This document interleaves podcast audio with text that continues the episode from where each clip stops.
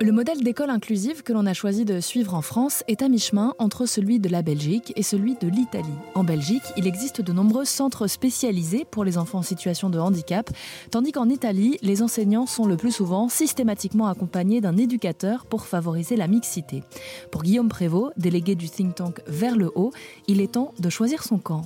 On entend trop souvent dans le débat l'école c'est l'instruction et la famille c'est l'éducation. Vous voyez que pour les enfants en situation de handicap, ça marche pas.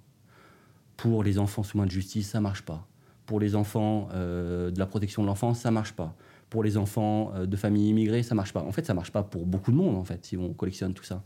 Donc, on est en train de construire une école pour un enfant fantasmé normal. En fait, ces enfants, ils n'existent pas, ils existent de moins en moins.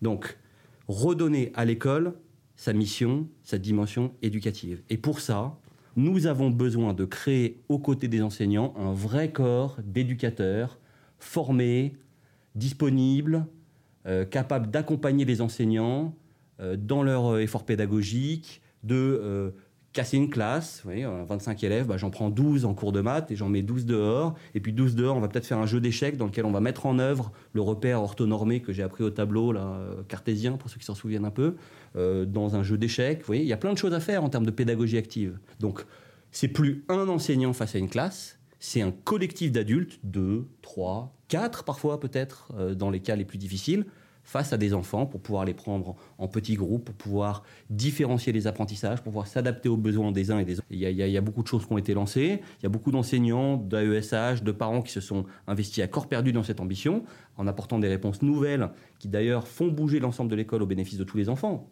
Continuons, on n'a pas tant de grands domaines dans lesquels on peut se targuer de telles avancées en France pour qu'on renonce à celui-là.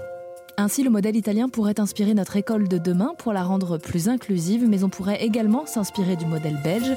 Pour en savoir plus, un podcast d'une trentaine de minutes est à retrouver sur le sujet dans la collection Inspiré demain d'Erzen Radio.